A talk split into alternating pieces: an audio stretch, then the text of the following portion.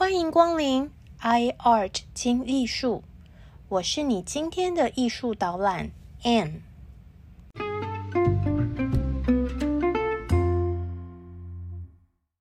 大家好，我是 Anne。大家好，我是 Anne。欢迎来到 iArt 听艺术。自从一六四二年 Saskia 过世之后，三十六岁的林布兰开始从事业巅峰跌下神坛。在面对爱人离世、经济拮据的人生低谷，他的艺术风格也出现了变化，越来越走向内心的探索，而不是戏剧性的舞台画面表现。但此时的阿姆斯特丹却不想花心思去探寻内心，因为富裕的阿姆斯特丹下一代，他们的艺术品味已经开始转向。富二代一点都不欣赏上一代那种有钱还要装穷、保守传统、宗教气氛很重的祖先遗照风格。他们现在追求的是意大利色彩缤纷、精致美丽、豪华风。每个人都想当文艺复兴美第奇贵公子大小姐。留学壮游首选当然就是意大利，最好学会像意大利男人穿得像一只孔雀一样时尚。就在阿姆斯特丹的色彩越来越明亮时。林布兰的作品画面却越来越暗沉，大部分的画面都是黑白黄土红色为主。其实以他的绘画功力，全荷兰没有人比他更会画闪瞎眼的金银珠宝。如果他愿意，绝对有本钱迎合大众。但是林布兰决意放弃过去的浮夸热闹。孤独走入一条无限深邃、有去无回的艺术哲学之路。他选择以简单的笔触呈现空间感和律动感。这种看似未完成、不精致的画风，下次再出现可能是两百年后的印象派了。连十九世纪印象派刚出现的时候，这种画风都被骂翻。十七世纪的林布兰。画出这样的作品，完全超过人类的认知。当时的人们不但不理解林布兰的前卫，相反的，还认为他是一个只会画阿公阿妈的过气画家啦。一六五六年，入不敷出的林布兰宣布破产，债权人组织了一场拍卖会，出售他的画作和收藏。其中一份拍卖清单上面列着三百六十三件物品，但是拍卖的成交结果令人失望。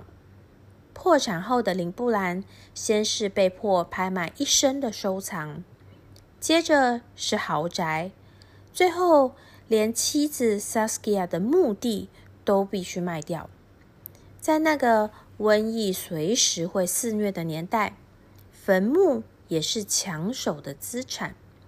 旧的坟墓挖开清理之后，可以转卖给下一个商家，坟墓管理人员就从买卖交易中获得一点利润。陷入经济困顿的林布兰画了一幅很特殊的作品《Slaughtered Ox》（被屠宰的牛）。画面上被屠宰的公牛被倒挂在木梁上。一个女人出现在半开的门后，牛的头部已经被斩首，剥去皮肤和毛发，胸腔被撑开，内脏被移除，露出大量的肉、脂肪、骨骼和肋骨。通常我们会说这是一幅静物作品，或者是荷兰风俗日常生活画作，但是。林布兰的画面太震撼，血腥、写实、残暴、唯美，各种感官体验都有。甚至有人认为，公牛尸体呈现出一种神圣性，很像是耶稣的牺牲。大家还记得在第一百零一集介绍过的二十世纪艺术家 Francis Bacon 依据 Velasquez 的画作二创的惊声尖叫教宗吗？这回 Francis Bacon 更夸张，他把 Velasquez 和林布兰结合，创造出恐怖再升级的 Figure with Meat 肉形。在 Bacon 的画作中，教宗 Innocent Tenth 是一个可怕的人物。牛尸体挂在教宗的背后，创造出类似十字架的构图。教宗的双手抓住权力的宝座，嘴巴正在尖叫。黑色的颜料从教宗的脸上一直滴到脚上。画家将拯救、堕落、权力和肉欲的意象结合在一起。破产后的林布兰虽然从高峰跌落，连过去他门下的弟子、学生的作品都比自己的还受欢迎，但这位大师却是相当坚持自己的艺术信仰，从一而终，只画自己心中的绘画。一六六零年代，阿姆斯特丹盖了一间新的市政厅，因此聘请画家们创作一系列的历史故事作品来装饰这座新建筑。原本大家艺术的画家是林布兰的学生，但是这位学生后来不幸突然过世，因此就将克劳迪斯·西维利斯的密谋这个主题委任给相当缺钱、软囊羞涩的林布兰。西维利斯是公元六九年起义对抗罗马帝国的荷兰英雄，这位独眼酋长。假装臣服于罗马帝国，其实私下举办一场宴会，说服其他的首领加入他的叛乱。林布兰负责绘制的场景就是这个郭扎郎英勇祖先的故事，也暗示了刚结束的荷兰反抗西班牙独立运动。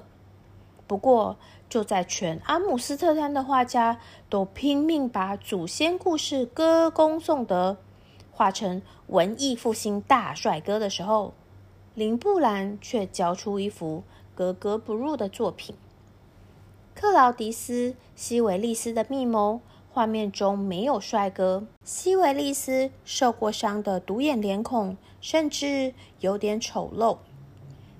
宴会餐桌虽然闪着金光，大家拔剑为盟的气势看起来真的相当原始。尤其是这幅作品和其他画家的创作一起挂在市政厅的时候，大家怎么看怎么不顺眼，批评林布兰的作品缺乏历史绘画所必须具备的美感，粗制滥造，根本没有画完。更糟糕的是，处理方式不够宏伟，不够英雄主义。于是，这幅不符合期待的作品才挂起来不久，就被要求下架，丢回林布兰简陋朴实的租屋处。克劳迪斯·西维利斯的密谋原本是林布兰画过最大的作品，为了配合市政厅的空间。这幅画作有五百公分乘以五百公分那么大，但是这么大的作品一旦被退货，根本找不到买家。失望的林布兰只好将自己的作品切割，剩下四分之一的大小，将画面局部重新粉刷，拉长餐桌的距离，加上左边的人物，希望能有金主愿意出钱买下。即使祭出如此绝望的手段，缩小版的克劳迪斯·西维利斯的密谋依旧乏人问津。直到林布兰去世的那一天，这张史诗级作品还被遗弃在暗室里。七年之后，才被买主收购，最后定居瑞典国立博物馆。今天没有人知道林布兰的原画是什么样子，但是专家们发现，林布兰曾经在一张丧礼邀请函的背面手绘过克劳迪斯·西维利斯的密谋的草稿，因此阿姆斯特丹市政厅在原先展示这张作品的墙壁上，依据草稿和残留的画作，用投影的方式将想象中的克劳迪斯·西维利斯的密谋原图投影在墙壁上。三百五十年之后。当过去被视为光荣美丽的历史画作全部退场，而在当时已经被认为过气、时不我与的林布兰，他亲手割裂的作品，却以投影的形式，将艺术的魂魄重新带回到我们的眼前。林布兰不去画人们想象中开国祖先帅气英勇的模样，他呈现的是真实的样貌。真实的历史人物就是原始野蛮的反抗军，也正是他们的热血无惧和对自由的追寻，才能起义对抗暴政，才有歌舞升平的荷兰黄金年代。林布兰的作品看似粗糙不够精致，其实他以历史的高度画出荷兰版本的《最后的晚餐》，可惜。人们不想看见丑陋的画面，大家想看到的是经过包装美化的伟大英雄。而荷兰人正是英雄的传人，美丽骄傲的后代。但历史并不是一张美丽的脸，林布兰呈现给观众的是英雄的残缺。虽然残缺，却是真正的英雄，是荷兰人真正需要认知。和引以为傲的真实。林布兰的当代人看不见他的视野，而诚实又不善操作的林布兰就这样毁了自己唯一重返画坛核心的机会。他就像自己的画作一样，英勇而残缺。唯有时间如神，百年后让我们见证艺术史上最令人心碎的残片。林布兰的艺术可以深透人心，在于它让我们感受到生而为人的普世价值。作品中带着深层的同理心，生命如同一首无声以对的诗。尤其林布兰对于女性角色的诠释非常深刻动人，在他之前的艺术世界几乎遍寻不着相近的精神意涵。其中一幅代表性的作品就是罗马女英雄 Lucretia 的故事。Lucretia 出身贵族，她的丈夫和国王的儿子辩论，宣称自己的妻子 Lucretia 保有美德，结果引狼入室，国王的儿子变成夜黑风高、四下无人，带着凶器来到 Lucretia 床前。他威胁 Lucretia 说：“要不你乖乖听话和我上床，以后我就娶你为妻，让你当公主皇后；要不我现在就杀了你和你的男性奴隶，并将尸体放在一起，告诉大家我发现你们通奸。”于是国王的儿子强暴得逞。隔天。Lucretia 来到家族亲戚朋友之间，在她的父亲和丈夫面前哭泣，告诉他们自己被强暴，并要求他们为自己报仇。然后就拔出匕首刺进心脏，壮烈自杀成人。在场的人们都为他的死悲痛不已，并征召军队废除君主制，结束了世袭国王的统治。Lucretia 的牺牲，某种程度上带来罗马的共和制度，因此 Lucretia 便被视为女英雄。后代许多文学作品和绘画创作也都以他的故事当主题。我们今天听到这个故事，大概不觉得有什么可歌可泣的英雄事迹可言。Lucretia 比较像是一个被白目老公害死的。性侵害受害者，而且还只能用自杀一图来证明自己遵守妇道的美德。最让人大翻白眼的，就是连这样一个悲催可怜的女性角色，画家们都可以拿来画裸女图。大家随便上网搜寻一下关于 Lucretia 的作品，就会发现有穿衣服的比例真的很少诶。画面主题若不是强暴现场，就是美女拔刀捅心、肩袒胸露乳。说是自杀，不如说是要拍十八禁成人写真。